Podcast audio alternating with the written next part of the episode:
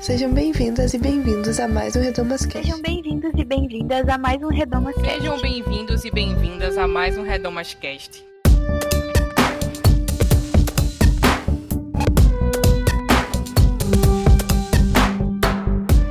Sejam bem-vindas e bem-vindos a mais um Redomas Cast. Eu sou a Luciana Petersen e esse episódio é a parte 2 do nosso programa sobre pessoas LGBTQ cristãs. Então, se você não ouviu a parte 1 ainda, eu recomendo que você pare agora e volte lá na parte 1 e depois você continua da parte 2, tá bom? Então, nesse programa, a gente vai falar mais da relação de pessoas LGBT com a igreja e desmistificar alguns conceitos é, teológicos e construídos socialmente dentro das igrejas sobre as vivências dessas pessoas. E então alguns pontos que a gente vai tocar é aquela história de Deus ama o pecador, mas odeia o pecado. É, você pode ser até uma pessoa LGBT, mas não pode praticar. Você pode sentir atrações pelo mesmo sexo, mas não pode praticar, enfim.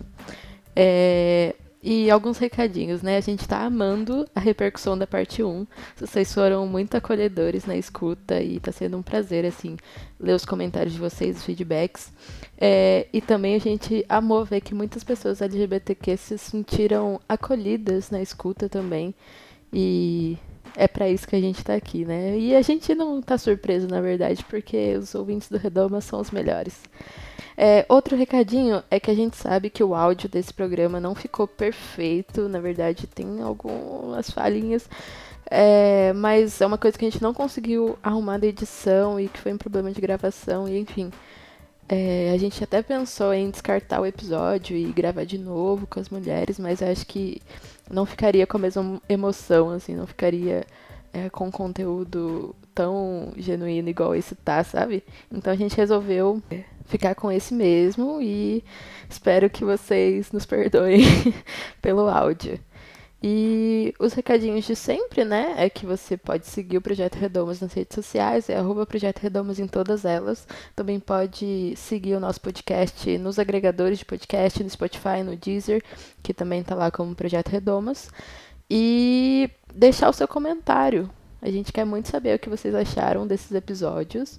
É, então você pode deixar aqui embaixo no site ou nas nossas redes sociais mesmo. Ou também você pode mandar um e-mail para contato@projetoredomas.com e a gente vai responder por e-mail e etc. é, o outro recadinho é que no nosso site projetoredomas.com você encontra textos, estudos bíblicos e cartilhas, materiais para download, outros podcasts e também encontra uma aba escrito Apoie, que você pode colaborar com o Projeto Redomas a partir de R$ reais por mês. E aí você ajuda a gente a manter a estrutura funcionando, pagar o servidor e essas coisas assim, equipamento e tal. Ah, comenta também o que vocês acharam do episódio ser dividido em duas partes. Eu vi que gente eu vi que teve gente que gostou porque achou que deu para processar melhor. Pensa uma semana inteira sobre um assunto e agora mais assunto para você pensar. Então, a gente quer saber também se vocês gostaram desse formato, as histórias no meio também, o que, que vocês acharam disso. Manda seu feedback pra gente, tá bom? E o último recadinho que eu queria dar é que aqui no Projeto Redomas a gente abraça o compromisso de Cristo com os oprimidos. A gente acredita que homofobia e LGBTfobia é pecado e que a mesa de Jesus é grande e abraça e inclui. Então, todos e todas e todos são bem-vindos nessa mesa. E se você acha diferente, a gente te convida a ouvir mesmo assim o episódio e ter contato com essas outras experiências. E ouvir com carinho, exercitar sua empatia. E depois também conversar com a gente, se você discorda, se você concorda, enfim. A gente tá aberto ao diálogo sempre, tá bom?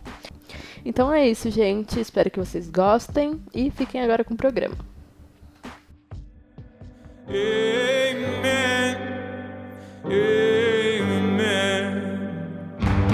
Take me to church, I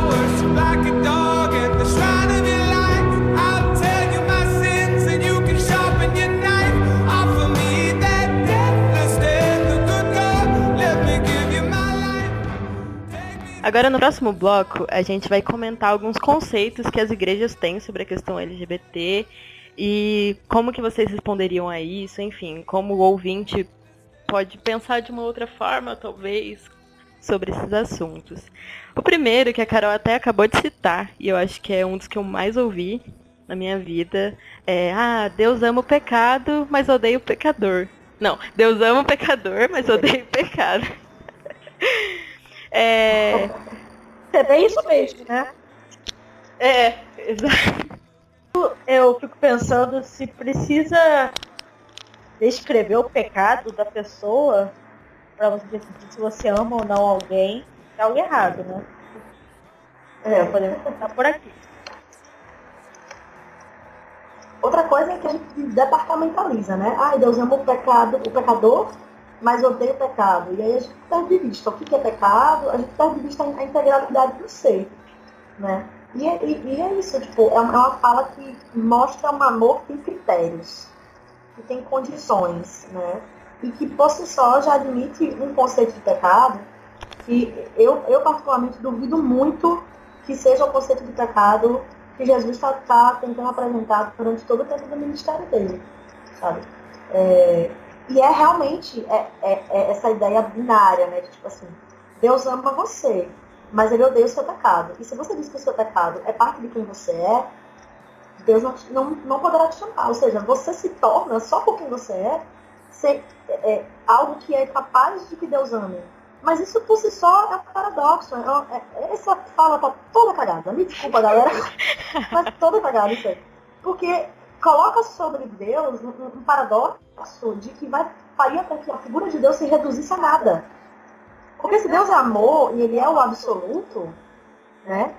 O, o, o mesmo amor que está escrito em Romano, no mesmo Paulo, que diz que nada pode nos separar do amor de Deus, se nada pode nos separar do amor de Deus, se o amor de Deus é incondicional, tão grande, que assim mesmo se entregou por nós, sabe? Que, que não tomou como, como.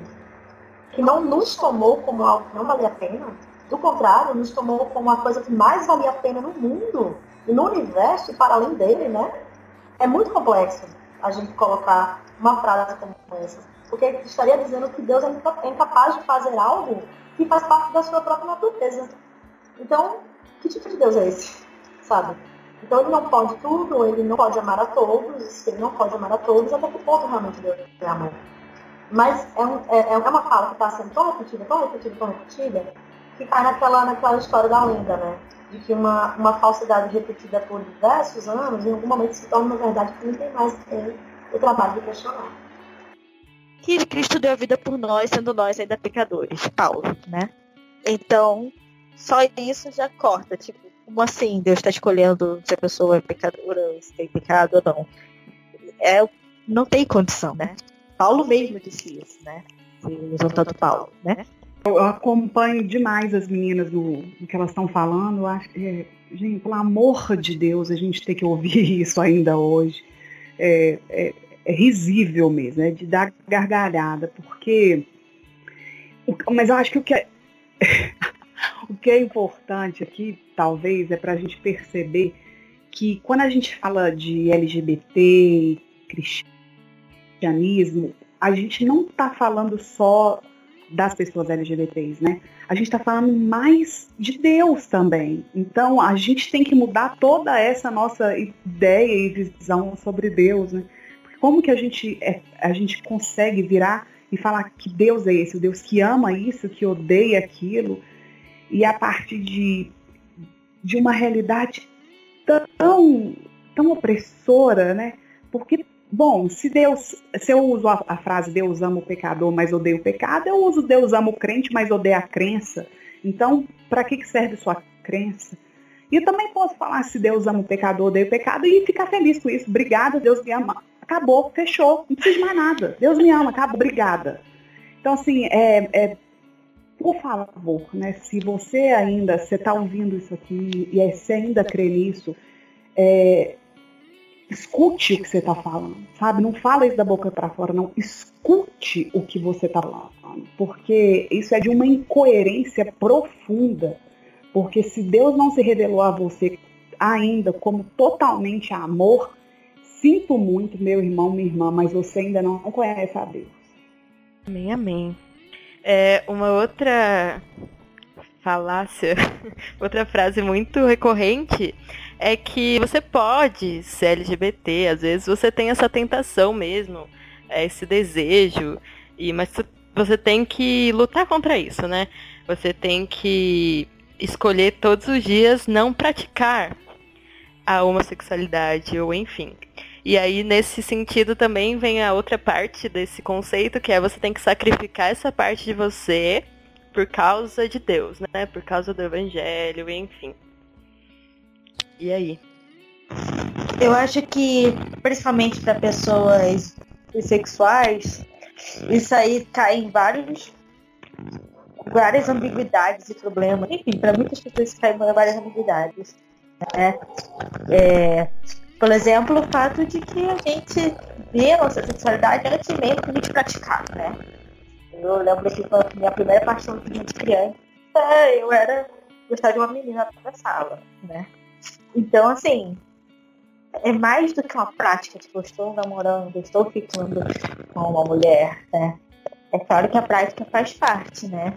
Mas o sentido de o desejo e tal, isso faz parte da sexualidade, né? Então, tá, por exemplo, eu não estou praticando, então, de certa forma, ó, oh, você foi curada. Não é isso, aquilo é que me constitui, é meu desejo, aquilo que eu olho, aquilo que eu, que eu, que eu sinto, aquilo que eu olho para o mundo, com a forma que eu lido com o meu namorado, a forma do que eu expresso os meus desejos para ele, né?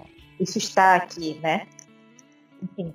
Então, de certa forma, é mais do que essa questão da prática. Por isso que, por exemplo, senão seria tipo um botão de liga e desliga, né? Tipo, a pessoa não tá num relacionamento, pronto, desvirou gay, sabe? Como se isso resolvesse. Tipo, a pessoa não está é, ficando com a pessoa, desvirou. Então, assim, não é isso, né? Essa noção prática fica numa, numa ideia, assim, muito irreal do que de fato é sexualidade, sabe? É como, por exemplo, pegando, por exemplo, um casal de idosos que, enfim, não tem mais prática sexual. Então eles não são mais um casal, eles não estão praticando o amor e a sexualidade dessa forma, né? Então, enfim, e tem o, essas ideias que não fazem sentido, né? Que não é só você, pronto, namorei tal pessoa, agora eu sou lésbica, ou agora eu sou bissexual, agora, agora eu tô vestindo saia agora eu sou trans. Não, não é assim, né? Então, enfim, né? É, é bem isso, as pessoas que escolheram esperar estão totalmente desligadas, tá? Não são nem hétero, nem assexual, só um zero, assim. exatamente, não é assim que funciona. Ninguém pressupõe isso pela heterossexualidade. Se você não está praticando, você está. Aí, ó, é criança que tem que praticar para ela não ser homossexual. Não, existe, até existe essa pressuposição de que as pessoas são héteras, né? Tipo, olha o namoradinho da escola. Lembrando sempre que criança não namora, tá? Mas essa ideia de que a prática não pressupõe a sexualidade. Isso tem que ficar muito claro. Então, toda essa prática é um falácia daquilo de não praticar, aí sim vai ficar tudo bem, porque a gente sabe que não é assim, né? Jesus mesmo falou que faz, você já no pensamento pensou em pegar a mulher do outro. E não foi sincero, cara, não tem muita prática, não. Eu, eu sofri muito com isso. É porque quando eu estava fazendo curso de teologia, eu não tinha igreja. E, e enfim, e a, as possibilidades que surgiam para mim eram todas essas, né? Me fazer eunuca em favor do reino de Deus. O que é uma possibilidade também, se, se a pessoa escolher isso, escolher é, levar uma vida celibatária, é, ok, né? Se for uma escolha pessoal, eu entendo, mas não é a minha escolha. E eu acho que essa ideia de que você pode ser LGBT e não pode praticar é uma ideia é, que vai ao encontro do que a, a Rebeca está falando para gente, que é a ideia de compreender a homossexualidade como homogenitalidade. É como se você reduzisse a sexualidade ao ato sexual. Só que eu não sou homossexual só quando eu tô na cama, ou no banheiro, ou na rua, ou no carro com a minha mulher. Eu sou homossexual o tempo todo. A minha cosmovisão é sapatão. Eu vejo o mundo de uma maneira sapatônica. eu percebo as pessoas é, a partir da minha experiência de sapatão. As minhas outras relações, não só as afetivas, elas também passam pelo meu corpo sapatão. Então, é, isso é não compreender, é uma compreensão equivocada da homossexualidade por meio de, de uma compreensão de homogeneidade. Então, é, isso é importante a gente perceber. Não dá para a gente reduzir a pessoa, o sexo, à prática sexual, como a Rebeca falou. Porque, mas o que é importante é, para mim ressaltar nisso é que a gente precisa compreender o ser humano na sua integralidade. E aí tem discurso né, de igreja progressista evangélica, ah, da teologia da missão integral. Eu compreendo o, o homem, né, nem de ser humano, o homem na sua integralidade. Só que abre mão, amputa os nossos órgãos sexuais, né? Então acho é, que a gente, se a gente tem que compreender o ser humano na, na sua integralidade, compreendendo a sexualidade não só como a prática sexual, mas como um dispositivo é, que regula a nossa existência também. Como que eu posso falar? Utilizando-se do argumento da, de uma dita santidade, né? Ah, você pode até ser LGBT, mas não pode praticar. Deus exige que você escolha entre uma vida com ele ou uma vida enquanto LGBT. Já cai, assim, esse argumento já cai por terra, entendendo aquele problema do Deus ama o pecador do pecado. Mas é, partindo do princípio de que são falas isoladas, né, mesmo sendo, é, é, incrível como nessa justificativa de santidade a galera tem uma visão de mundo extremamente farisaica, porque isso é muito lei, né? É a lei, é o comportamento, é o que você está mostrando no seu comportamento, não é quem você é. Sendo que o tempo todo, né, como as meninas falaram, e eu super é, é, aqui só na verdade reforçando, né, colocando mais do que elas já disseram mesmo, é, se cremos no Cristo que pede de nós e deseja, principalmente, não pede antes. Deus primeiro nos deseja integralmente, sabe? Integralmente. Por isso que se entrega integralmente. Ele não pede nada pra gente primeiro. Jesus não, não pediu a ninguém para aceitar ele antes dele saber, ah, deixa eu ver se vale a pena para Cristo para esse povo, né? Se eles vão ser capazes de se sacrificar por mim, como eu fui por eles. Jesus nunca pediu isso de nós. E essa ideia de sacrifício é uma ideia muito farisaica também. E, e que é preciso tomar muito cuidado também como ela é construída historicamente dentro da nossa perspectiva ocidental. E eu aí novamente puxando para historinha, para antropologia aqui, a sardinha para o meu lado. Porque sacrifício, em, em muitas outras tradições, inclusive em tradições de, religi de outras religiões que nós temos no Brasil e religiões orientais, não tem a ver com isso, sabe? Sacrifício tem a ver com, é, li literalmente, com a reciprocidade que você tem na sua relação com o divino. Ou seja, a sinceridade de Cristo é entregar para nós tudo que Ele é e a nossa sinceridade é entregar para Cristo tudo que nós somos. É isso que significa sacrifício, na verdade para é, é, você sacrificar, né? Você, você sacralizar, na verdade, você sacralizar um, um, um ato que você está fazendo dentro de uma relação com alguém, sabe? E a gente tem algumas religiões, inclusive brasileiras, né? Nós temos outras religiões orientais que trabalham com essa ideia de que o que existe é uma reciprocidade entre aquele que está, aquela, aquele indivíduo e aquela comunidade, né? E, e, por isso, e isso é impressionante, porque se a gente parar para olhar o Antigo Testamento, a gente vê que Deus é, é, a escrita do Antigo Testamento, mesmo sabendo que historicamente tem também a ver com a diferenciação de Israel dentro das outras nações, mas o tempo todo a gente vai ver um Deus que não pede sacrifício humano, um Deus que quando ele pede holocausto, ele vai pedir comida. Ele vai pedir essas energias que têm a ver com vida. E novamente, né? Deus é o Deus que escreve a vida, não só o livro. Então, tudo que é sacrifício que Deus está pedindo é sacrifício que vem de quem você é, não é do seu comportamento. E só que quem você é nasceu nele. Quem você é nasceu é, nessa matriz geradora, no útero divino, que é Deus, a faceta feminina de Deus, que é a mãe, né? Porque afinal de contas é a mãe quem pare, não é, galera? É a rua que a Rebeca falou, né?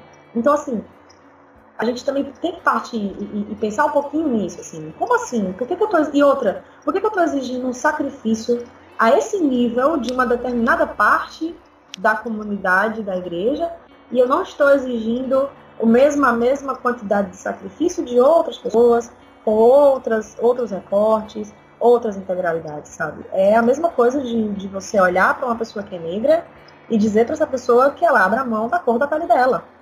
É impossível, ela não pode fazer isso. É, é novamente é o paradoxo. A gente não tem como é, abrir mão e simplesmente fazer aquilo que é contrário à nossa natureza. A gente pode se comportar diferente, mas a gente não vai deixar de, de, de, de ser por conta disso, né? Uma questão aí filosófica para outro momento, né? Mas que isso fique muito claro, que o sacrifício que é, que é pedido, e vamos lembrar que a Bíblia ela, ela, é ela é escrita em contexto oriental, né? O sacrifício que é pedido é o mesmo sacrifício que é pedido a Caim e Abel. Não eram as frutas ou o cordeiro em si, sabe? Era a disposição do coração, era a sinceridade que estava ali. Não é que o jovem rico fique agora pobre e, e largue tudo, porque Jesus só quer a galera pobre do lado dele mesmo e tal. Sim, Jesus estava ali para os pobres e para os oprimidos, sabe?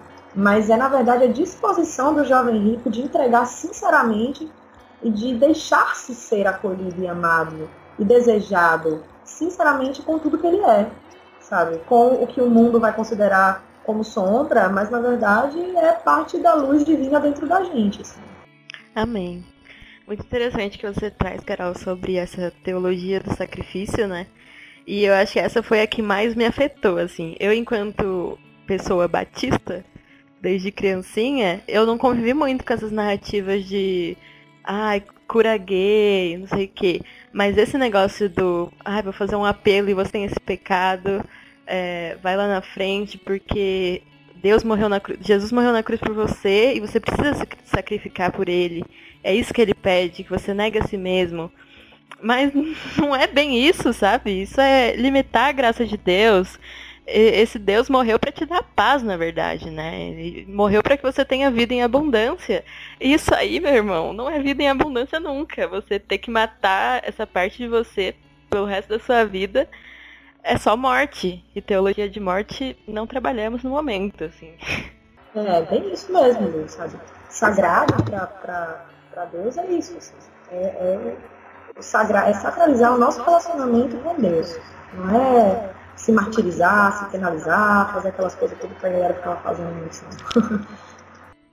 E é engraçado que para sacrificar outras coisas que realmente aparecem muito na Bíblia, tipo, primeiro desigualdade, para que realmente pareça o reino de Deus aqui na Terra, que realmente pessoas sacrifiquem as dignidades para serem uma.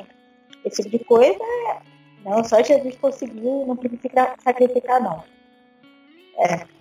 Para quem e por que a gente pede certos sacrifícios, né? Exatamente. Eu sei que tudo vai ficar bem e as minhas lágrimas vão secar.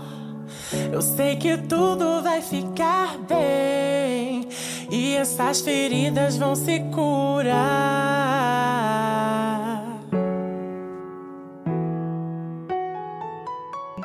Eu me chamo Leonísia. Pois é.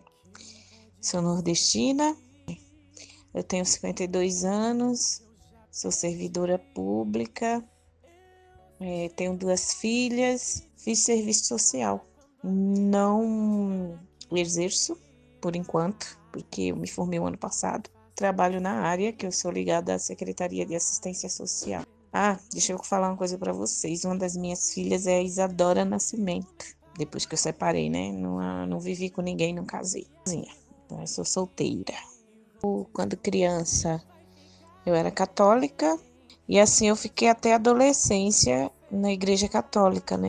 Só que assim, em meio a isso tudo, porque eu era católica, né? Participava lá do coral e minha mãe é, era da Umbanda e a minha bisavó era da Igreja Batista. Então o que que acontecia? Eu ia para a Igreja Católica, eu ia na Umbanda e eu ia na Igreja Batista. Mas eu adorava ir nas três religiões, né? Ou seja, eu era uma criança ecumênica.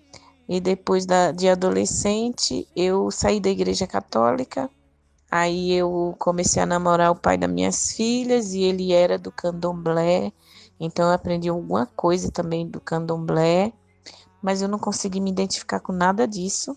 E até depois que eu tive as meninas e eu fui para a igreja do Evangelho Quadrangular e lá eu consegui me identificar. Foi um lugar que eu gostei, né? E eu fui, me identifiquei e acabei me batizando. Mas aí eu tive que mudar de cidade, que eu morava em São Paulo, e eu vim morar em Guarulhos. E no bairro que eu morava não tinha igreja do Evangelho Quadrangular. Só que aí um dia abri um ponto de pregação da Igreja Internacional da Graça e eu fui visitar. E já no primeiro dia eu fui convidada pelo pastor para fazer parte do corpo de obreiros. Aí um dia eu me decidi por ficar na Igreja da Graça e aí eu entrei na obra, fui para a obra, já comecei a ministrar cultos. Depois daí eu fiquei nessa igreja acho que uns oito anos mais ou menos. Até que um dia eu resolvi sair por algumas indagações minhas, né? Depois que eu saí dessa igreja eu não não fui mais ser membro de nenhuma igreja. Eu vou onde eu quero, quando eu quero. Me sinto bem desigrejada. Não tenho essa necessidade até agora, eu não tenho, pode ser que amanhã eu tenha essa necessidade. Só que assim, a minha fé, o meu amor, todo é ligado a Deus, Jesus, Espírito Santo. E eu cresci muito na fé depois de estar desigrejada. Então, como eu já falei, né? Eu tenho duas filhas, uma delas é a Isadora Nascimento. Criei minhas filhas sozinhas, né? Eu separei, então eu criei as duas sozinhas. A educação assim que eu dei para as meninas foi assim, não foi um, uma educação assim que castrou muito elas das coisas. A gente, nós somos muito amigas, somos ainda, graças a Deus, e a gente conversava muito, tinha muita conversa. Então, minha filha caçula sempre foi mais fechada, mais. E assim, eu notava que a Luísa era mais quieta, era mais calada, né? Não era uma criança problemática, nunca foi. Nenhuma das duas foram, né? Mas é, ela era mais na dela. E assim, ela relutava muito em se arrumar, essas coisas assim. Ela sempre se vestiu assim com a roupinha mais básica muito quieta na adolescência isso, né? Na infância ela era bem danadinha. Descobri, assim, a gente, a mãe, como todo mundo fala, sempre sabe. Tinha alguma coisa assim nela que me que eu achava que ela podia ter alguma coisa diferente, mas eu não, eu achava que assim, com o tempo ela ia se descobrir, mas não assim como é, lésbica, né? Eu achava que ela era normal da adolescência, ser quieta, ser na dela, quando foi há uns cinco, seis anos, cinco anos, acho, atrás. A gente tava para sair de casa e eu chamei ela e perguntei para ela. Não foi que ela veio me falar sobre a vida dela, né? A vida sexual dela. Eu perguntei. Eu falei para ela, Luíse, vem aqui, porque a gente sempre teve muito isso, assim, não teve muito rodeios nas conversas. Eu nunca tive muita ficar rodeando, não. Eu sempre fui direto ao assunto. Ela me explica aqui. É, você tá com alguém e eu quero saber é, o que que acontece. Tem alguma coisa aí que você não tá me contando. Conta aí o que que tá acontecendo. É, essa pessoa é casada, essa pessoa não tem uma vida muito legal, essa pessoa é menino, é menina, o que que tá pegando? Aí ela falou, é menina. Então assim, eu não fiquei triste nem morrendo. Falei para ela, então, se é isso, é isso, foi isso que eu falei. É isso? Ela falou, é. Eu falei, tá bom. Mas assim, eu não, não falei isso e fiquei.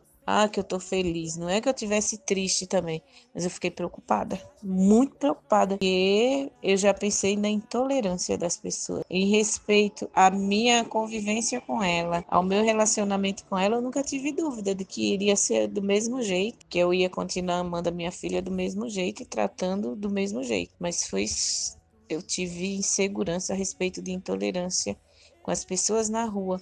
E eu não, não concebo até hoje alguém maltratar minhas filhas, né? Porque, como toda boa nordestina e leoa que eu sou, para cuidar das minhas crias, que é assim que eu chamo, eu chamo de cria mesmo. Se alguém olhar torto, o bicho pega. É sério mesmo isso que eu tô falando. Mas enfim, então eu não tive problemas em aceitação. Eu tive problemas a pessoas da intolerância, né, que ela podia sofrer na rua, como eu tenho até hoje, né? Porque o mundo está muito violento, está muito feio, mas não a respeito da, da, da vida, dos relacionamentos que ela tem. E uma das coisas que eu me questionei foi o seguinte: a Isadora é casada e eu não vou para cama com ela e o marido dela. Então eu também não vou para cama com a Luíse e a namorada dela. Então isso assim, foi muito simples para mim pensar dessa forma. Foi muito simples pensar assim porque é a realidade. Para mim isso diz respeito à vida sexual dela, que eu não tenho que participar. Eu não tenho que participar da vida sexual dela, como eu não tenho que participar da vida sexual da Isadora nem da de ninguém, né? Nunca passou pela minha cabeça em abandonar minha filha, em tratar ela diferente, né? Nem de, de brigar e nem de ficar fazendo mil e uma pergunta. Ah, mas por quê? Mas o que que você...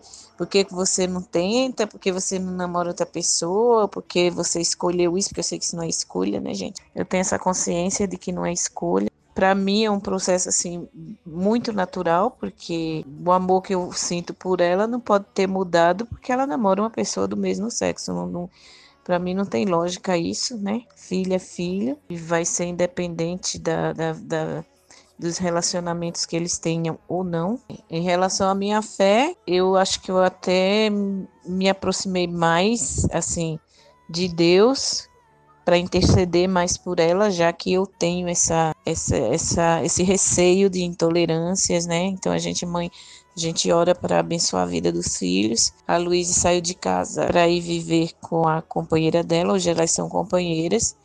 Eu gosto muito da companheira dela, me dou muito bem com ela, né? Assim como os pais da companheira dela também, né? Se dão muito bem com a Luísa. A gente tem uma, somos uma família que a gente vive harmonia dos dois lados. Eu vejo a companheira da Luísa como outra filha, né? Que eu também oro por ela, do jeito que eu oro pelo meu genro. Se a gente se diz cristão, a gente tem que amar as pessoas, independente do, do, do, do, que as pessoas sejam ou de como vivem. E então, assim, minha fé até aumentou e meu relacionamento com ela melhorou muito, porque ela já não tinha mais, eu, eu acredito que ela não tinha mais com que se preocupar, que ela teve meu apoio e tem todo o meu apoio.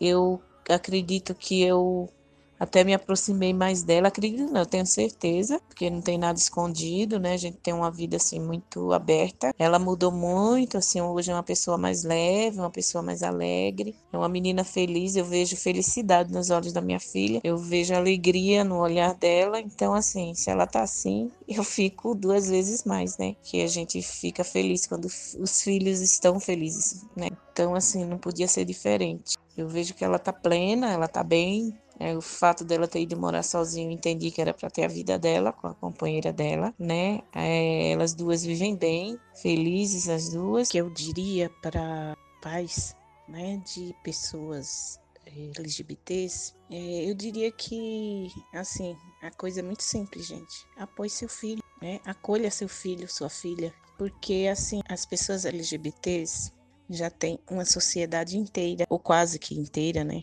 Acusando, é, discriminando, preconceituosa. Elas não precisam disso em casa. Elas não precisam ter dentro do seio da sua família mais acusações, mais violência, né? Que a gente sabe que tem muitos casos de violência dentro da própria família mesmo, né? Porque já é uma luta lá fora, né?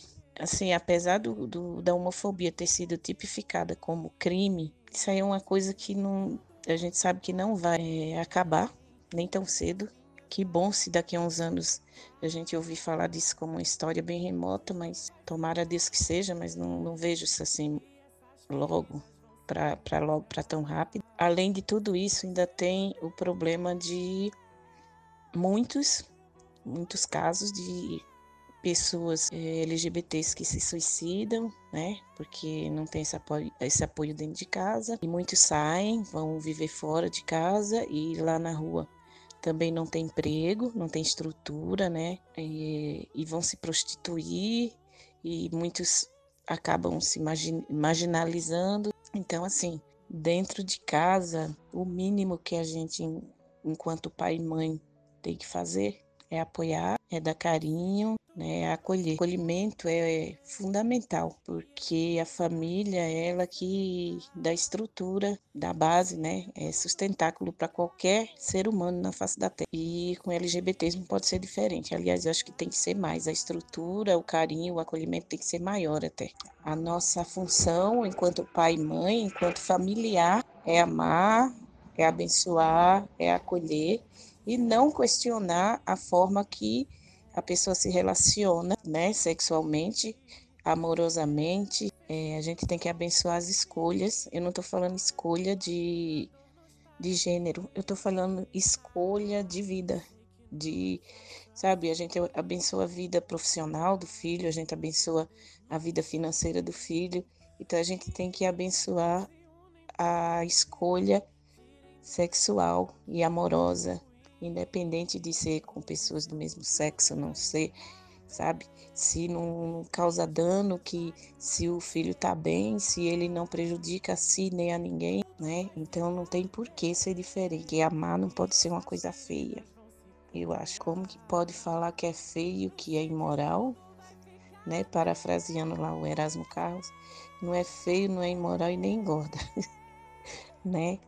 Então, assim, Amar, eu, eu sei lá, gente, eu nem acho que isso é pecado. Meu modo de ver, amar não pode ser pecado. Viver feliz e com plenitude de, de bem-estar não pode ser uma coisa errada, não pode ser feio, né? Não, não prejudica a vida de ninguém.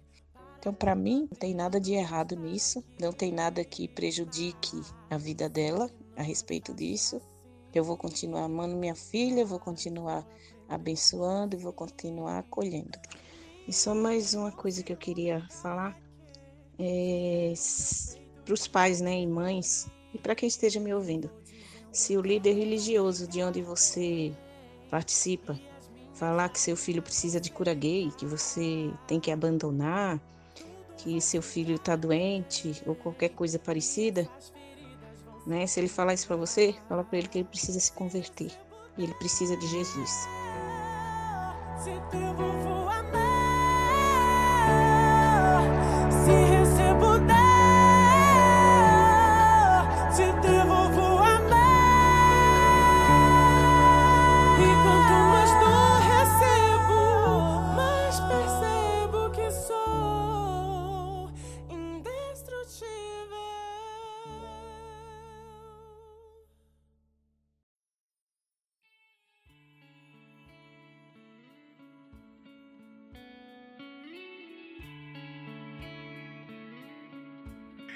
É um outro ponto muito comum nas igrejas são as terapias de reversão, ou a chamada cura gay, né?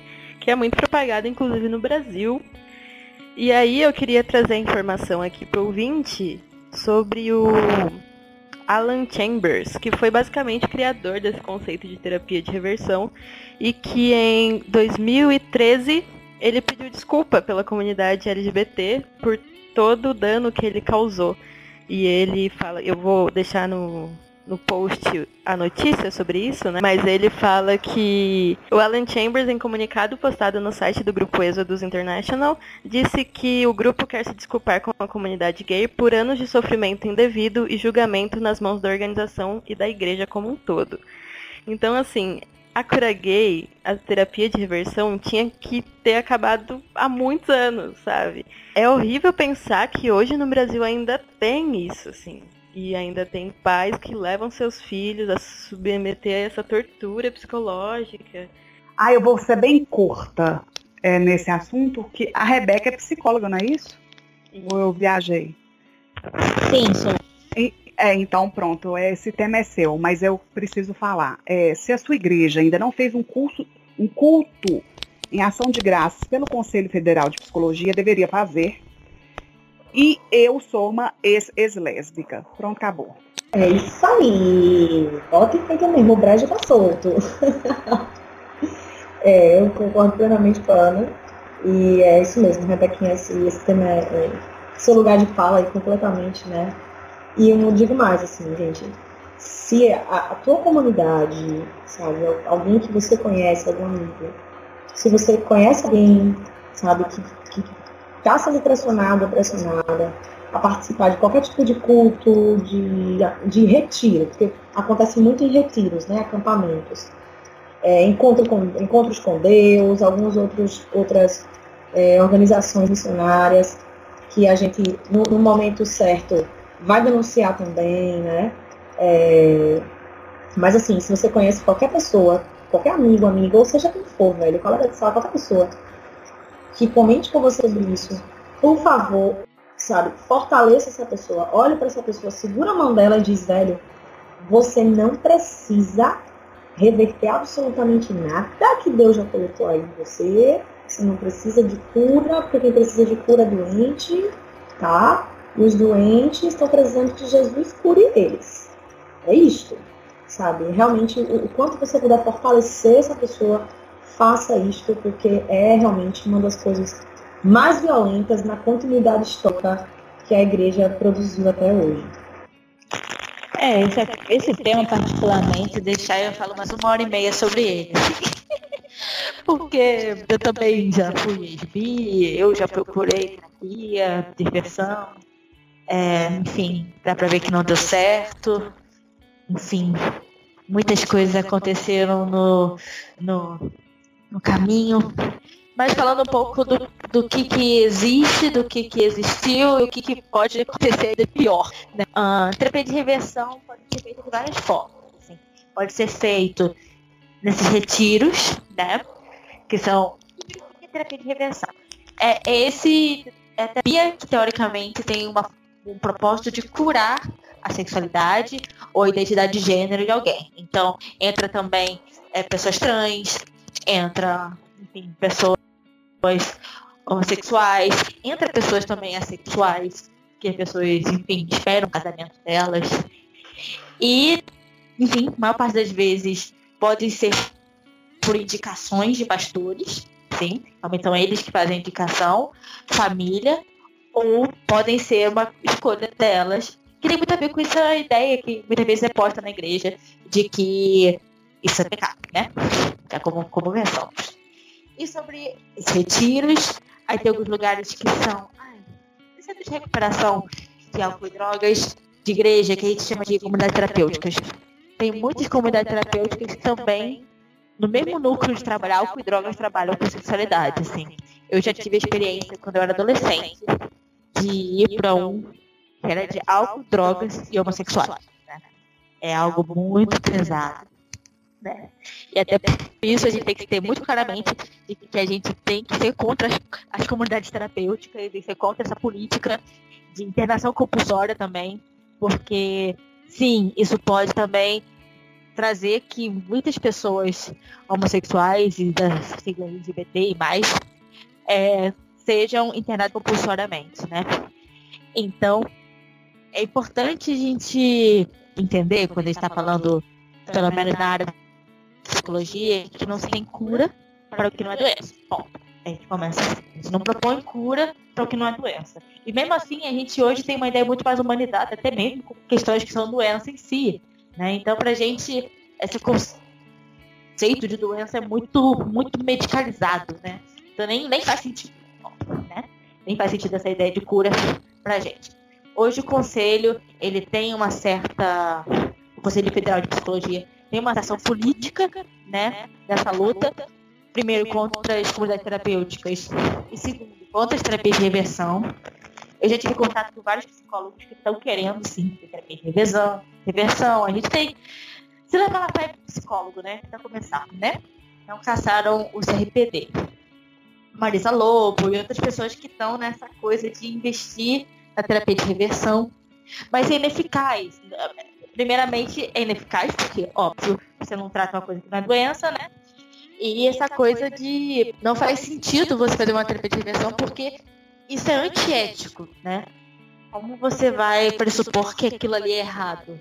Isso não faz sentido, pelo menos na linha psicológica, não faz sentido, né? Isso aí já está deixado desde a década de 90, acho que desde a década de 80, até mesmo no manual de psiquiatria, que, enfim, também foi um lado negro da área da psicologia. Então, se você conhecer algum lugar que faz terapia de reversão, você pode denunciar o CRP, o CFP, RP regional, FP federal, né? A federal que está na luta aí para as comunidades terapêuticas não saírem, enfim, né? O Rio de Janeiro tá ruim nessa área. Mas pode denunciar para eles. Pode denunciar sim é, como é, crime de homofobia, porque isso aparece na lei. Então, se você vir pessoas, psicólogos, clínicas religiosas, você pode denunciar. Basicamente, não adianta. não façam, não adianta. Como gente já falou aqui o tempo inteiro. E se você encontrar, conhecer gente que tá fazendo isso, pastores que estimulam isso, cara, não adianta. Infelizmente, a gente não tem uma fiscalização dos pastores, né? Mas a gente pode denunciar por homofobia, sim, se a pessoa propor, é, de repente, reversão. E eu já ouvi em, em igreja, assim, em EBD principalmente, aquela história de ah, mas a gente aqui na igreja a gente não odeia os gays, a gente é, inclusive ama. Olha lá, tem um pastor que eu conheço que faz um trabalho com travesti na rua. Ele leva comida para elas, para eles, né? Porque pronomes certos não trabalhamos na igreja. É... E isso, gente, é homofobia por um acaso? Você falar que Deus odeia, mas não odeia, que é abominação, mas você tem que lutar contra isso, enfim essa homofobia cordial aí, né? Isso aí nem é homofobia, isso é transfobia, né? Sim, exato. Porque realmente é sim transfobia e a igreja vai dizer, ai, tá censurando. Mas não é uma questão de censura, é uma questão de direitos humanos. E a gente tem que ser um exemplo de direitos humanos à sociedade. É para isso que a gente quer exercer o reino, que a gente quer que o reino venha, né?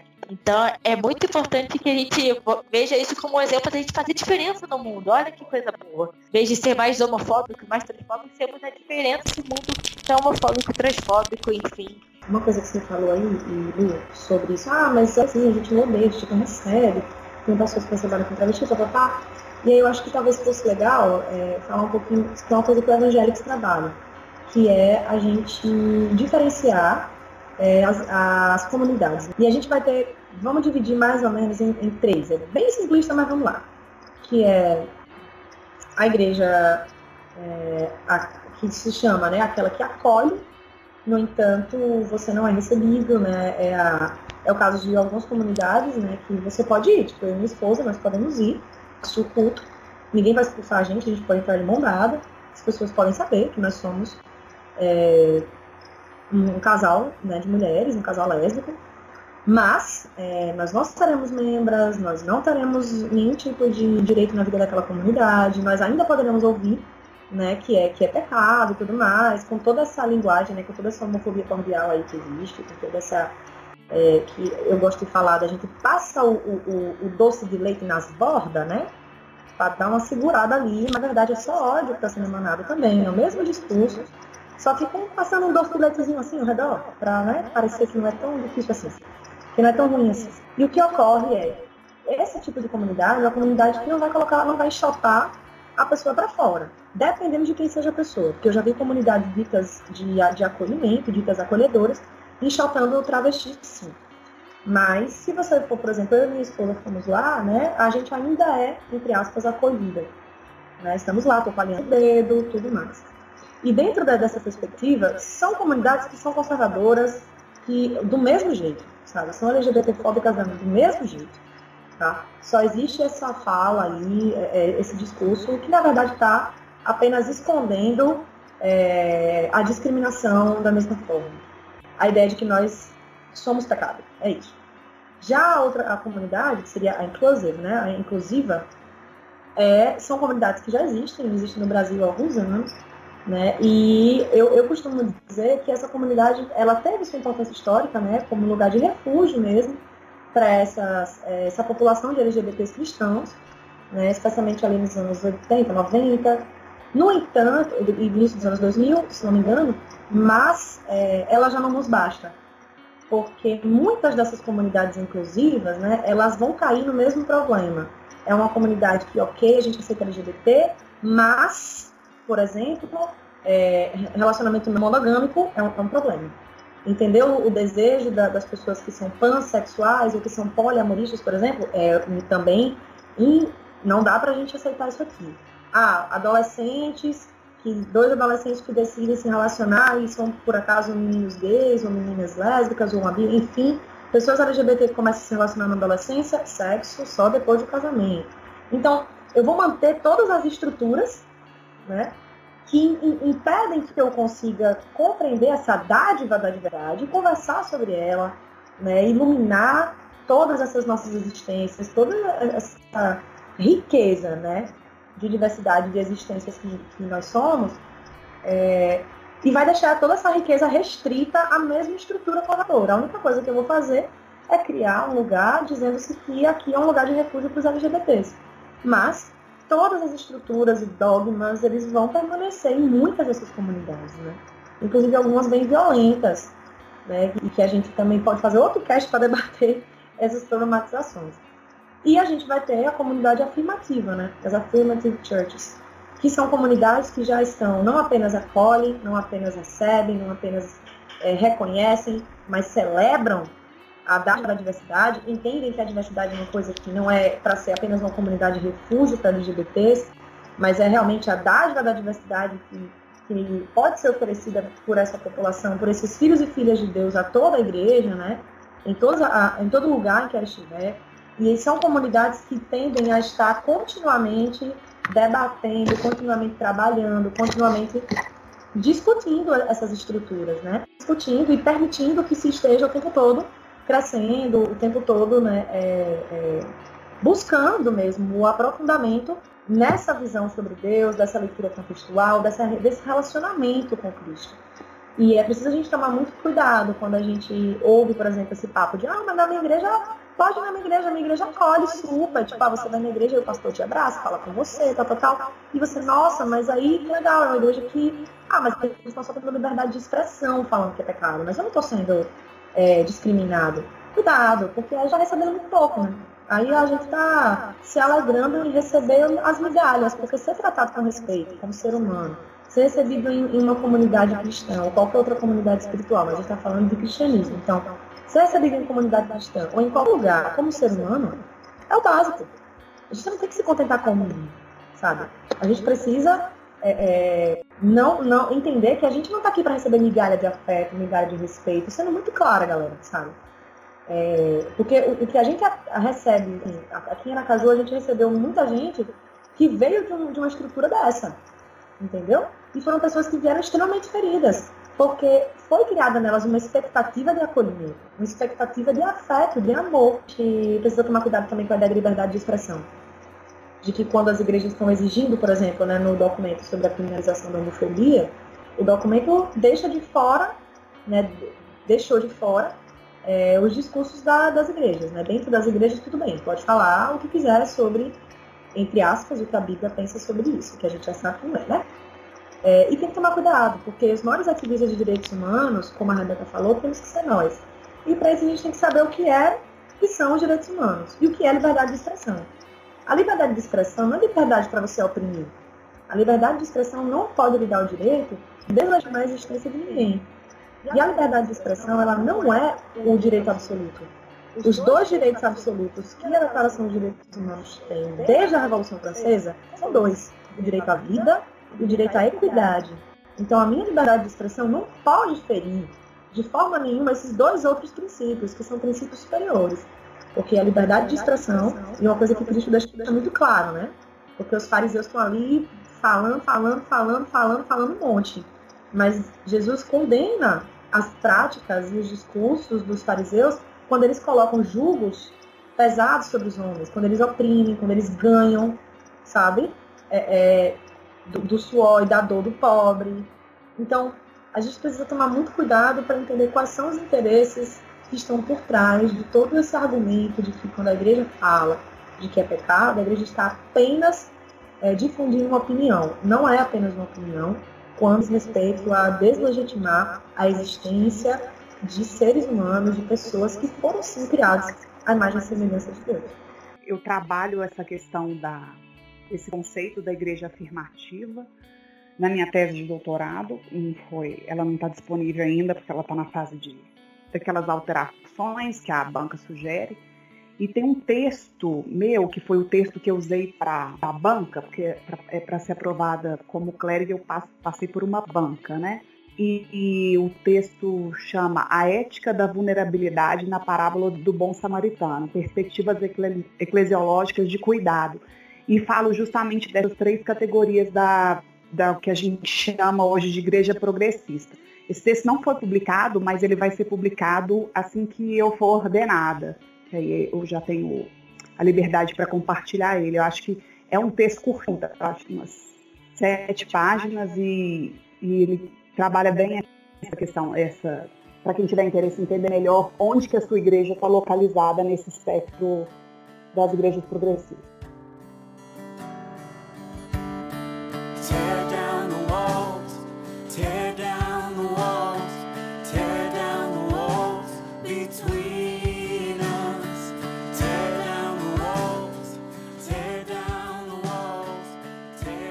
É, meu nome é Gabriela, tenho 24 anos, vou fazer 25 agora no final do ano. Eu sou uma mulher cis, negra, lésbica e trabalho na área de audiovisual. Eu trabalho editando e gravando vídeos, basicamente. O pessoal da igreja costuma falar que a nossa igreja é uma igreja como todas as outras. Porque é o mesmo esqueminha, assim, de igreja evangélica, no caso, né? É, a única diferença é, é o, o, público, é um pouquinho diferente. É, então, é, que muita, muitas pessoas, é, quando ouvem falar da, de uma igreja inclusiva e tudo mais, acha que é o quê? Ah, essa igreja é um bando de viado e que tudo é festa, é o RuPaul dentro da igreja, sabe? E quando eles chegam lá, eles veem que não é nada disso. É um pessoal num, numa igreja como todas as outras. A diferença foi só questões de narrativa, questões de interpretação. A importância disso para a comunidade, para mim, é justamente essa coisa, porque eu, no caso, fui inserida já nessa igreja. Foi nessa igreja que eu conheci Deus, eu conheci sobre, sobre a fé cristã. Então, para mim foi só um plus, foi um lugar que eu conseguia me sentir confortável por eu ser eu mesma e não ter que esconder isso. E como as outras igrejas costumam tratar nesse, nesse sentido.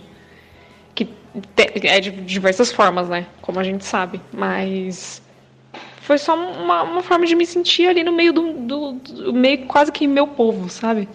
Entre aspas é só poder me sentir aceita da forma como eu sou.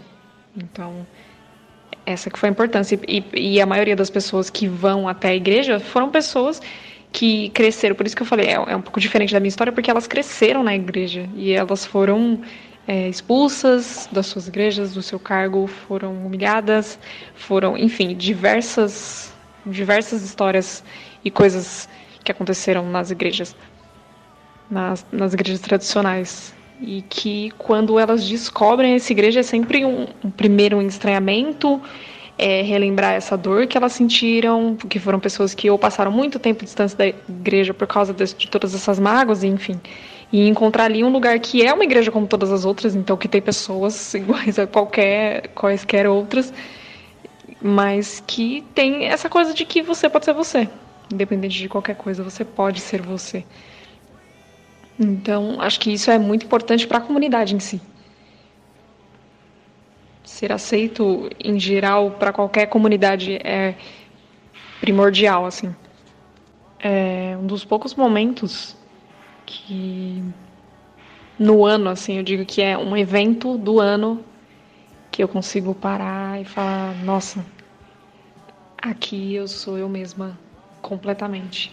Quase que completamente, mas é um evento que acontece no ano, que é a parada LGBT. Por incrível que pareça, e eu digo incrível que pareça porque a gente, da comunidade, a gente sabe todos os problemas que tem a parada e o que, que deveria ser, assim como a caminhada lésbica ela existe num viés mais político e a parada foge um pouco do que deveria ser dessa questão política, que muita gente fala que é um carnaval fora de época, mas apesar de seus imensos problemas, é aquele momento que eu piso naquele lugar e o pessoal da minha igreja, a gente vai todo ano para entregar os panfletos e evangelizar o pessoal na parada, né, e tudo mais.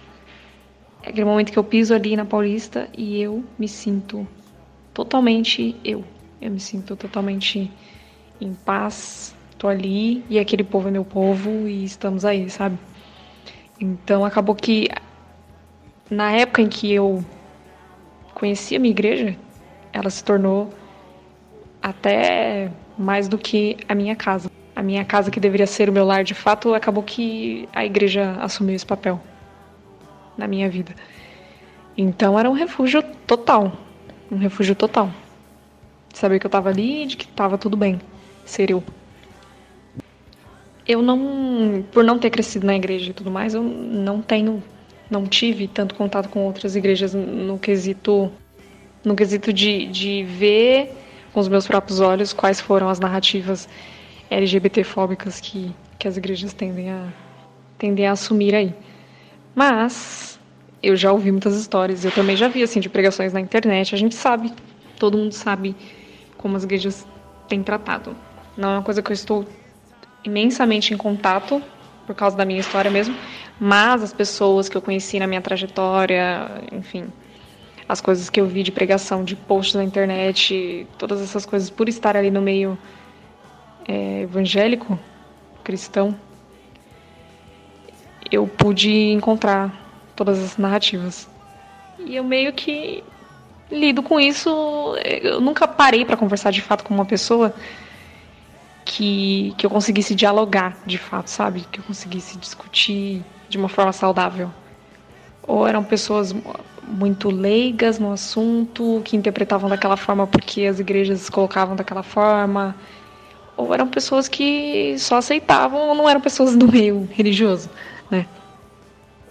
Mas na minha igreja tem até um, os pastores não não tem tanto os cultos não têm ênfase nas questões de se Deus aceita a gente tudo mais, porque tem, a gente já discute isso fora do culto e tem livro assim para específico para isso, para as pessoas que querem entender e tudo mais as questões da Bíblia, assim, ah, Deus falou que condena e tudo mais. Não, não é bem por aí.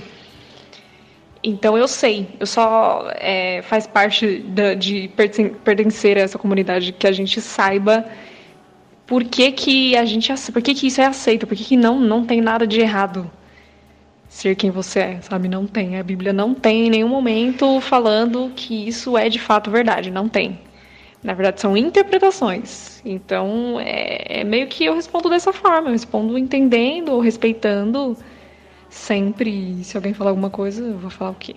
Se ela quiser estar aberta ao diálogo, a gente conversa, senão, não, não tem muito o que dizer. E se eu puder dar um recado, esse recado é persistência. Eu acho que a mudança, ela só vem quando a gente persiste. Não tem como a gente mudar algo do qual a gente não faz parte. As pessoas, elas são diferentes por um motivo. Se elas estão ali, elas estão ali para fazer diferença. É, tem uma senhorinha da congregação que foi, continua sendo uma pessoa muito importante na minha conversão, na minha, no meu conhecer de Deus. E essa senhorinha que cresceu, a, que, que viveu a vida toda numa doutrina conservadora, ela ouviu a voz de Deus, ela nos aceitou, e uma coisa que ela disse para mim foi: Não adianta você querer ser igual às outras pessoas. Não faça isso. Você é diferente, Deus te fez diferente. E se a gente é diferente, é justamente isso, é levar isso, é trazer a mudança. O mundo, ele tem que se renovar. A gente tem que estar tá sempre renovando o nosso pensamento, né? Como diz a Bíblia. E o povo perece por falta de conhecimento.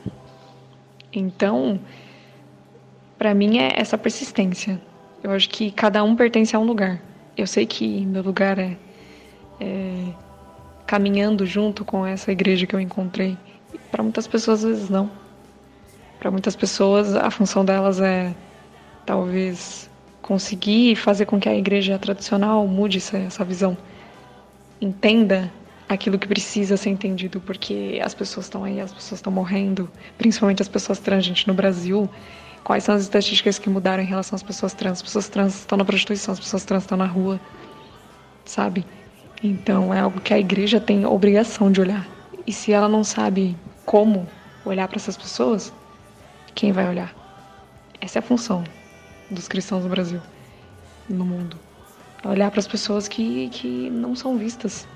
Então é, é persistir. Eu acho que, principalmente por pelas igrejas ainda terem muito preconceito em relação a isso, isso precisa mudar. Até a minha própria igreja foi um, um, ela evoluiu.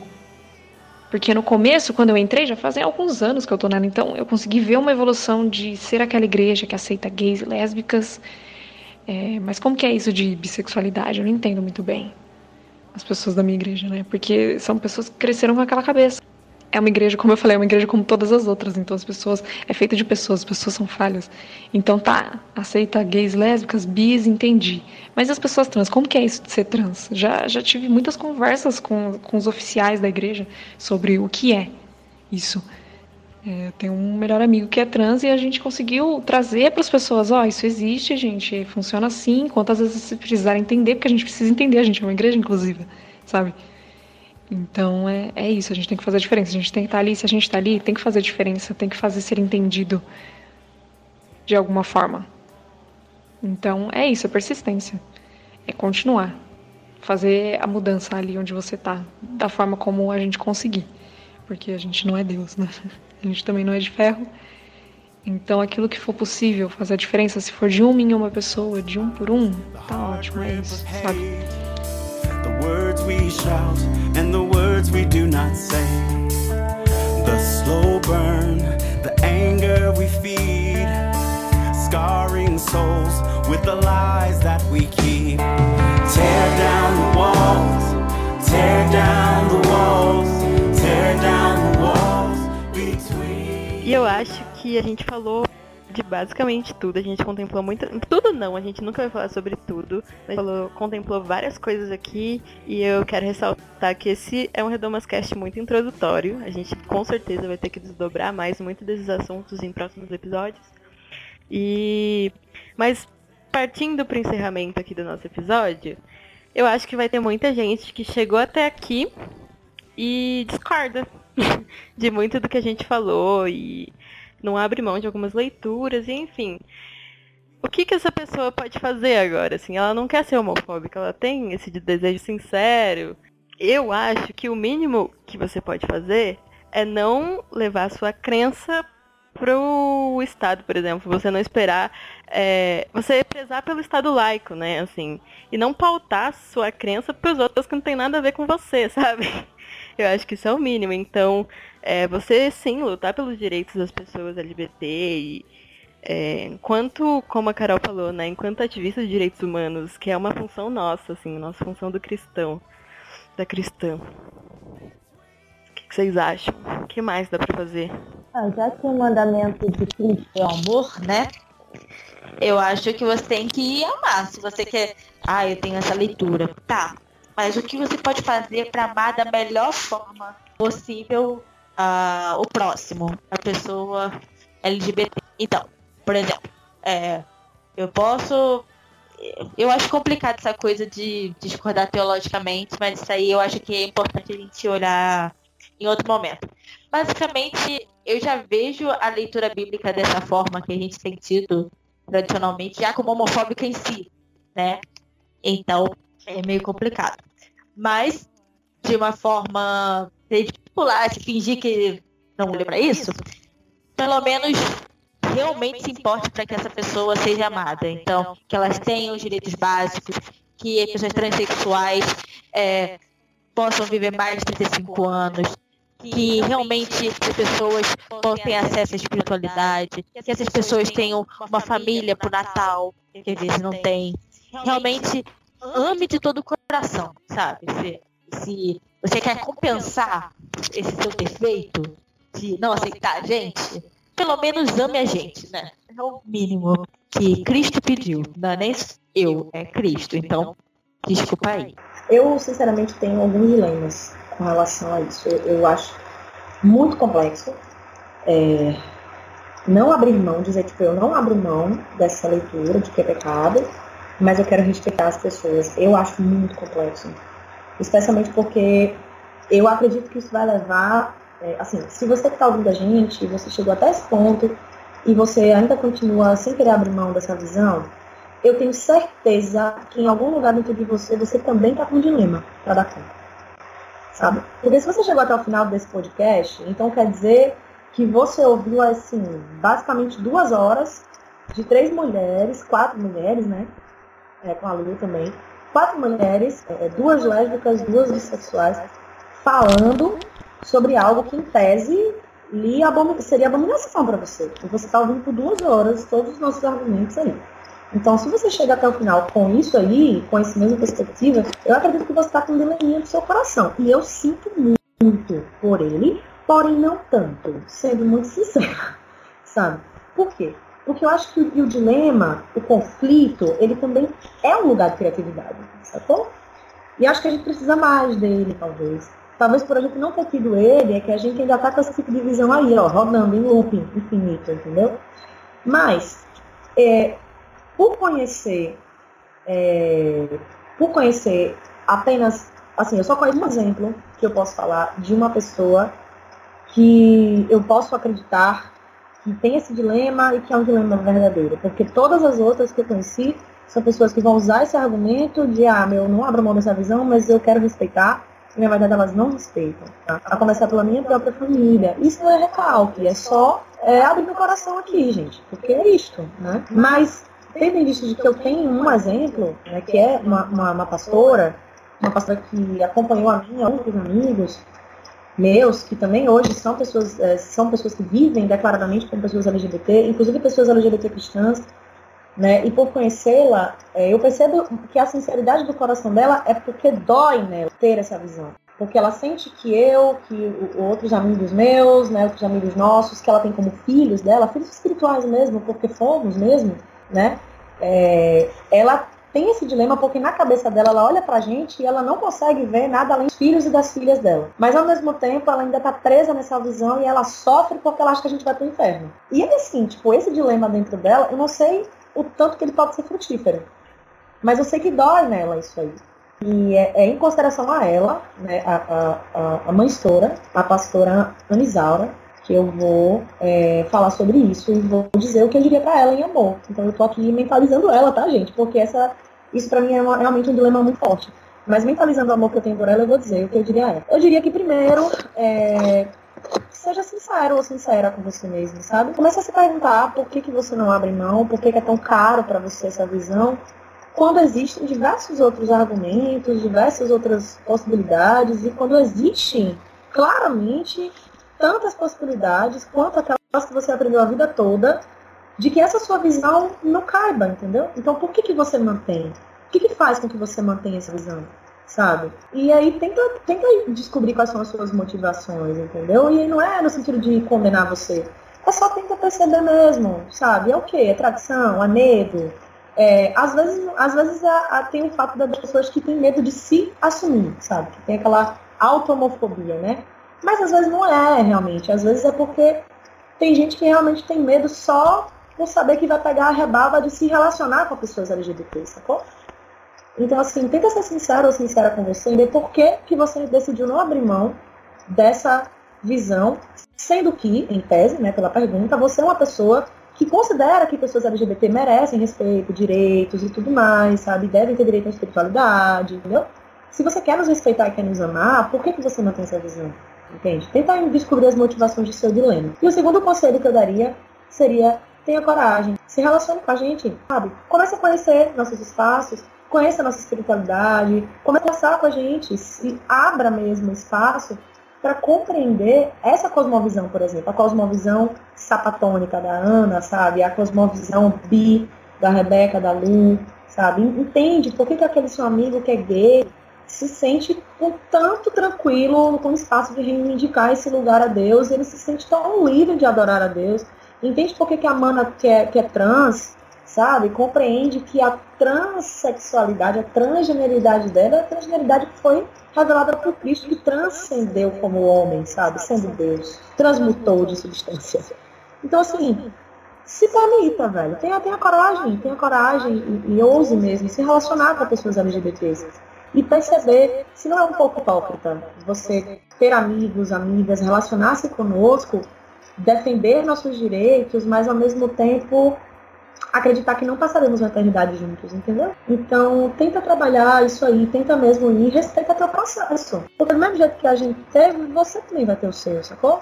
Respeita teu processo. Mas seja sincero, sincera e tenha coragem. Tenha coragem. E aí a gente vai construir junto, sabe? A gente vai construir junto. Disso tenha certeza. Se você, né, se você chega até aqui e diz, ó, oh, eu acho que isso é pecado, eu não abro mão disso, mas como respeitar as pessoas, os dissidentes sexuais, eu falo o seguinte, você não respeita, não adianta, você não respeita. É, falar que tem, você quer lutar pelos meus direitos civis, mas se você não luta pelos meus direitos religiosos, espirituais, sinceramente você não me ama. E agora, se você tiver, como a Carol falou, esse incômodo do seu coração, permita ter um encontro. Eu acho que é, nada melhor do que a gente voltar para o Cristo e ver como que ele agia. Né? Jesus ele se permitia outro e ele se permitia ser tocado. Né? Um exemplo claro disso é quando Jesus, usando da justiça, né? da autojustiça, que ele podia falar como justo justificador, Lá em Mateus 15 ele disse para aquela mulher: Não é justo tirar o pão dos próprios filhos para alimentar os cães de estimação. E ela replica: Sim, Senhor, mas até os cachorrinhos comem das migalhas que caem das mesas de seu dono. Então Jesus exclama: Ó oh, mulher, grande é a tua fé, seja feito a ti conforme queres. Os encontros nos transformam. Os encontros transformaram o próprio Cristo que a gente seja abertos e abertas a encontros transformadores. Olha, se você não foi ministrado nesse podcast, vai orar mais, viu? Porque eu me arrepiei todinha aqui. Glória a Deus. Glória a Deus demais. É, e agora, gente, eu quero que vocês deixem um último recadinho para as pessoas que são é, LGBT, são cristãs e estão lutando aí nessa luta que todas nós passamos o que, que vocês têm para falar para elas? Quer dizer que Jesus não odeia elas? Eu, eu amo a musiquinha que a gente aprendeu no, no congresso Igrejas e Comunidade LGBT, que o Evangelix participou em julho, minha esposa participou lá, e ela veio com a musiquinha que a gente fica cantando para todo mundo que chega com essa pergunta para nós, que é assim: Por isso vem, entra na roda com a gente também. Você é muito importante. Claro que Jesus não te odeia. Coisa linda. Hum, vem cá. Claro que Jesus não te odeia, sabe? Depois de tudo isso, é, a única coisa que eu posso dizer é você não é apenas amado, sabe? Você é desejada, desejado, querido, querida. Por isso que, que Cristo quer você. Cristo não apenas Cristo não é um Cristo que te ama de longe, ele é Cristo que quer a gente, deseja a gente, deseja caminhar com a gente, se relacionar com a gente. Jesus não te odeia, e se em algum momento você aprendeu isso, tenha certeza que seria impossível amar um Deus que é bom, mas odeia aquilo que, que ele criou, sabe? De forma nenhuma isso é possível. Tenha certeza disso, sabe? E, e, e tenha certeza também que você não está só. Eu acho que é isso, sabe? Eu sempre peço muito a Deus isso nas minhas orações, sabe? Que, que de alguma forma, você que está sofrendo agora, que está passando por esses processos, dilemas que a gente já passou, ou está saindo do armário agora e vai ter outros processos para lidar, tenha certeza que você não está só, sabe? Tem toda uma rede de pessoas, às vezes tem mais gente perto de você do que você pensa. Graças a Deus, hoje a gente pode usar a internet também para poder se sentir um pouquinho e acolhido Existem muitas, muito mais possibilidades hoje do que existiam há 10, 15, 20 anos atrás. Vamos ser gratos por isso também, sabendo que existe muito para fazer ainda. E como voluntário da Evangelics, eu também é, quero aproveitar para dizer, você pode entrar com a gente através do nosso Instagram, é o arroba Evangelics, com um underlinezinho no final. Eu vou pedir a, a Lu, a Lu vai deixar, na verdade, depois, né? Eu vou pedir a Lu para é, reforçar isso aí. Pode falar com a gente pelo direct, diga a sua cidade, conta a tua história, que você vai ser direcionado para alguém, sabe? Você fala, nossa, eu tô precisando de alguém para conversar, eu tô precisando de alguém para orar comigo. Tenha certeza que a gente vai estar à sua disposição. Se você está passando por esses processos de adoecimento, entre em contato com a gente. Uma das coisas que a gente faz também é, é ajudar pessoas a encontrar terapeutas que, e a gente tem, começa a ter uma rede de apoio de terapeutas, né? Se você é do Nordeste, pode entrar em contato diretamente comigo também. Vou pedir a Lu também deixar o meu contato disponível. Se você é do Nordeste, pode entrar em contato comigo. Que aí, caso você não seja de Sergipe ou de algum lugar próximo, tenha certeza que aí eu vou te encaminhar e a gente vai estar caminhando junto com você. Se você, por acaso, não é evangélico, mas está ouvindo isso aqui, tem o Católicos pela Diversidade, a gente vai ter outros grupos, a gente também pode estar direcionando você para outras pessoas, né? Tem amigas muito queridas, né? Como, como a Paputa e a Mari também, que a Ana também conhece, que são de, como de, de pertença católica. Então tenha certeza, pô, você não tá só, sabe? Você não tá só. E é isso, sabe? Força, coragem, seja forte e corajoso. É isso aí. Diria que não só Jesus te ama, que Jesus te quer, Jesus te deseja, sabe? É, é, ele quer um relacionamento e é bom ter Jesus, sabe? Pelo menos para mim é precioso que, de certa forma, a nossa sexualidade é, e a nossa fé, de certa forma, combinam. Eu tenho essa impressão, assim, porque eu vejo que nesses grupos evangélicos, na diversidade, aqui, a gente consegue ser esse um que Cristo pediu pra gente. Então, eu acredito muito que é nessa fraqueza da sociedade não nos, não nos acolher que a gente encontra realmente essa força entre os irmãos e as irmãs e todos aqueles que estão na luta de amar mais, servir mais, ser amado e, e eu quero te dizer que em 2020 você já tem muito mais informação do que eu tinha, por exemplo, há 10 anos atrás, e provavelmente eu teria tiver em 2000, 90. Então, cara, vai atrás. Se tu assim, cara, eu bati o pé firme, eu quero ser crente mesmo, é isso. E se você vê assim, a minha igreja não quer, tipo, pode dar o pé atrás sim, porque não vai ficar sozinho. Porque hoje tem redes, tem pessoas. Assim, quem for do Rio de Janeiro pode contar comigo, eu sou psicóloga. Então eu posso atender, é um grande prazer, eu tenho cuidado de gente assim. Então, nessa situação, nessa precariedade. E olha, gente, eu já fiz, eu já tive a oportunidade de cuidar de uma pessoa que os pais queriam um psicólogo para reverter a transexualidade dela. E eu recomendei para uma psicóloga que era crente, só que ela era a favor da população LGBT. E os pais foram super felizes. É, finalmente encontrei um psicólogo crente para essa pessoa. Uh, e tal. E essa pessoa realmente transicionou e está super feliz. Então essa rede, você usar essas mutretas, você encontrar gente que tem psicólogos, que tem uma igreja, que tem uma casa para passar o Natal, que tem um lugar para ficar no final de semana, até mesmo para você morar, né?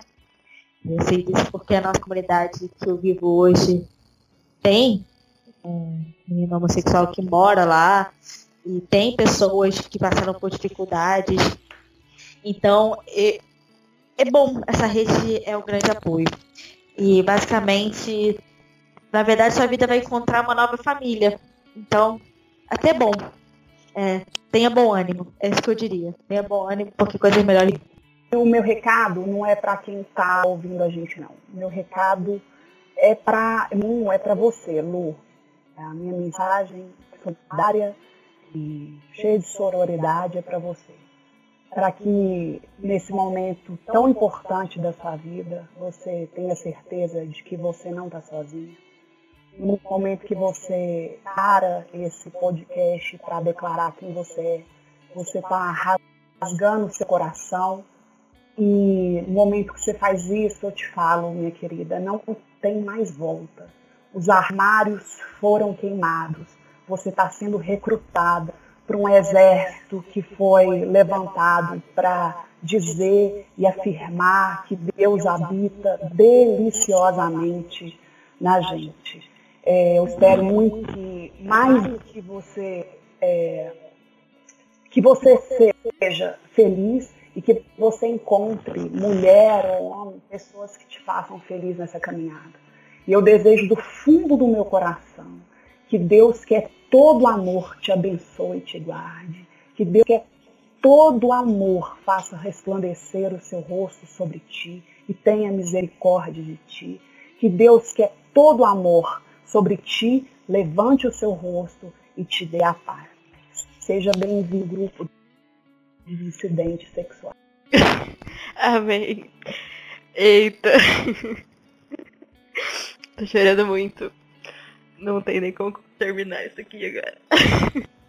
muito obrigada, gente. Eu me senti muito abraçada aqui hoje. É... A gente é igreja, né? Acho que é muito que a Rebeca falou, é sobre isso que Jesus estava falando, sobre a gente ser um. E nossa, não tem nem palavras, muito obrigada mesmo. É muito importante isso de uma pastora pré-reverenda. Muito obrigada, Ana. Obrigada, Rebeca e Carol. É, respirando pra gente terminar. A última coisa que eu queria pedir para vocês é ver se vocês têm alguma indicação ou recomendação de livro, filme, texto, música que possa ter relação, relação com o nosso tema de hoje ou não. É, eu acho que tem, tem muitos livros né, que podem ajudar. Eu posso passar uma lista para a Lu colocar aí no, na descrição do, do podcast. Um filme básico, para quem não assistiu ainda, pelo amor de Deus, tá no YouTube. Vai assistir, comer pipoca. Orações para Bob. Acho que é um livro, sei lá, da década de 80, 90, mas ele é muito importante para pensar sobre as, as complexidades né, de se assumir homossexual dentro do ambiente evangélico. Mais do que isso, mais do que assistir filme, mais do que ler livro, vai para a vida.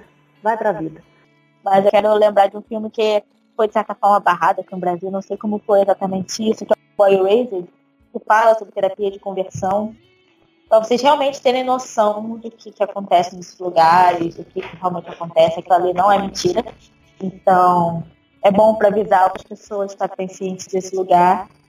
E de que nosso lugar não é de conversão, mas é de conversão de alma, de vida, de realmente sermos um. Isso sim, é a conversa que a gente precisa, não da nossa sexualidade.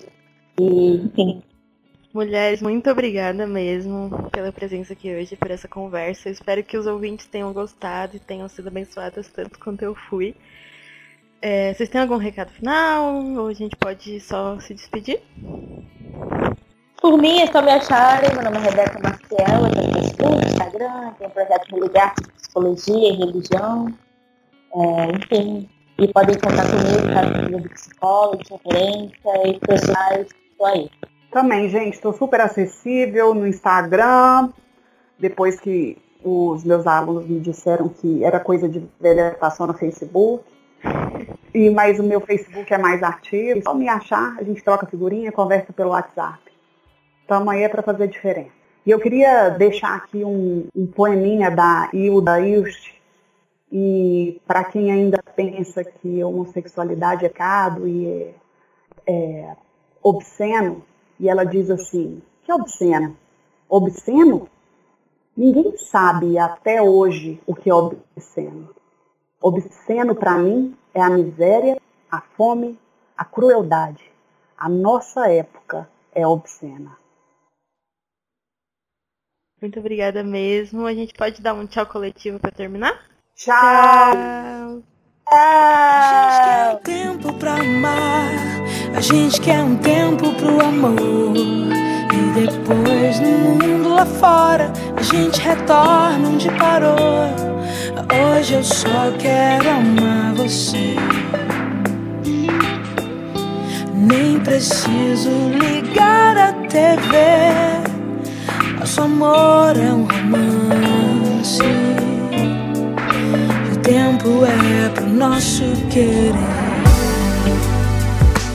Oh.